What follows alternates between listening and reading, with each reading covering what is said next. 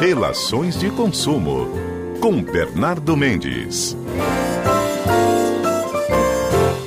Chegou a hora da Relações de Consumo, nossa coluna aqui com Bernardo, Men Bernardo Mendes, já recebendo o Bernardo aqui nos estúdios da Rádio CBN Amazônia Belém. Bernardo, bom dia para você, seja bem-vindo aqui à Rádio CBN Amazônia Belém.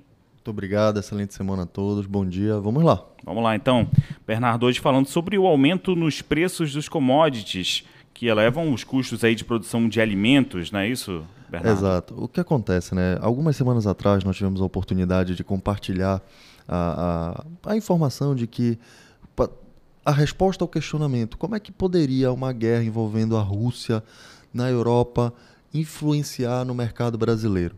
É lógico que você tem produtores que são reconhecidos no globo como excelentes ou os number one produtores de determinado produto. Quando você fala, quando você usa a expressão commodity, isso afasta um pouco ao conhecimento popular, mas nada mais é do que os insumos que servem de matéria-prima para a produção de alimentos aqui.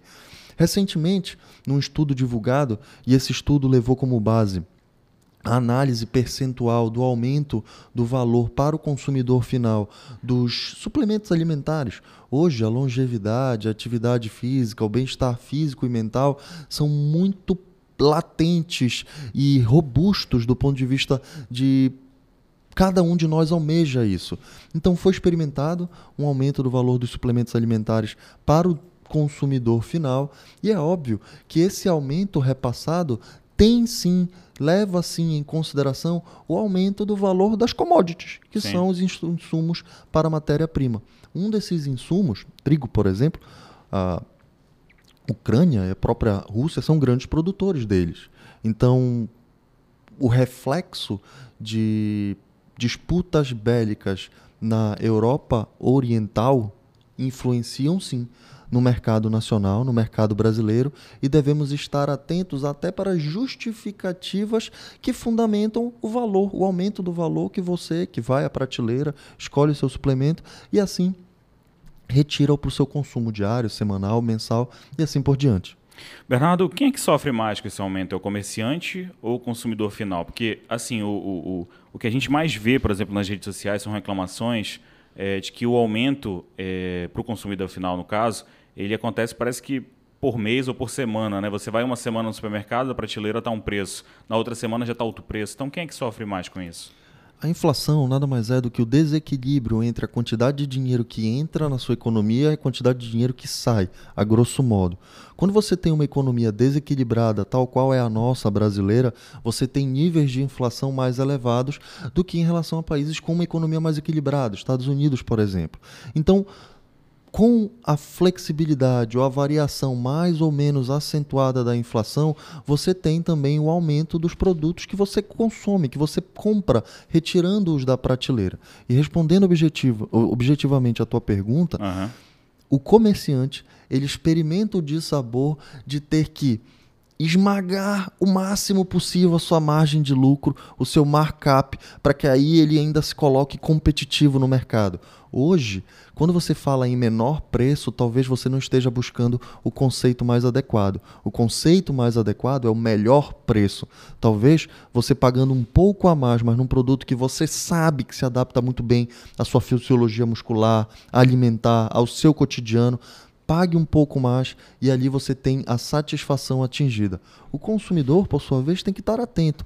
É, é, dentro de uma organização financeira própria, você tem que ter conhecimento daquilo que é de despesa ordinária no seu mês e da despesa extraordinária. Quando você já tem uma suplementação alimentar e todo mês você precisa investir naqueles suplementos para você ter o desempenho no seu esporte, para você se manter longevo e atuante e ativo dentro do seu ramo de atuação profissional, qualquer, ele, qualquer que seja ele, você já inclui aquele investimento como ordinário. E a partir daí, você precisa entender o mercado e saber as variações de preço, até para que você possa se sentir ou não enganado, ou pelo menos atento para saber como vai ser empregado o seu dinheiro e todos nós estamos sempre muito atentos à, à, à administração financeira dos nossos bolsos, não é não? Exatamente, Bernardo. Agora, quanto isso afeta o consumidor, no caso o cidadão aí que recebe, por exemplo, um salário mínimo por mês? Quanto é que isso vai afetar na cesta básica, uma compra o mês, no caso?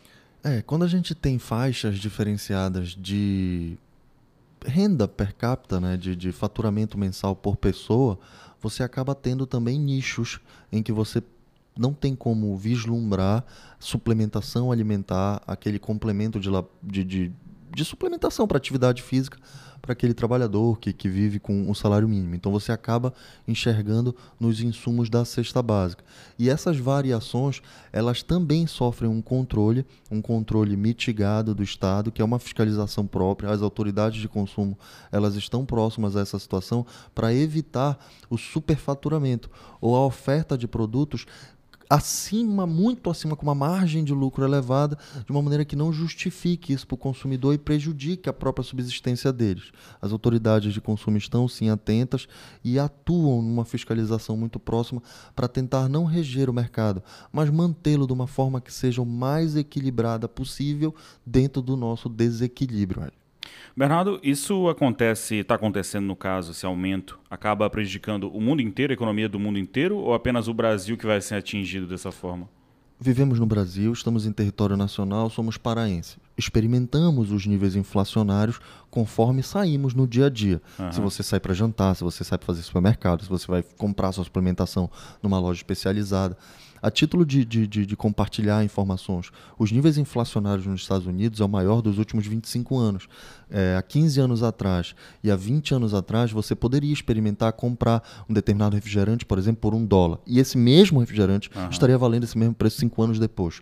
Uma economia equilibrada, ela gera uma, uma atração muito maior ao mercado e, obviamente, outros países, outros investidores injetam quantidade de dinheiro ali.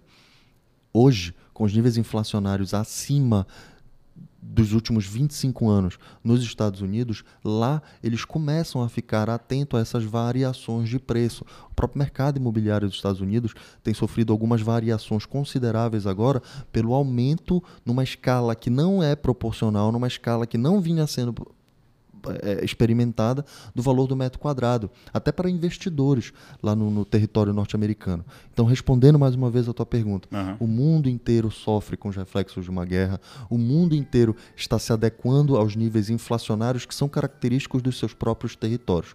Aqui no Brasil, sentimos uma determinada situação, Estados Unidos de outra forma, Europa, mas devemos estar atentos Perfeito. e buscar sempre as melhores e maiores informações. Perfeito. Então, Bernardo Mendes, coluna Relações de Consumo. Semana que vem tem mais aqui com Bernardo Mendes. Muito obrigado, Bernardo. Até semana que vem.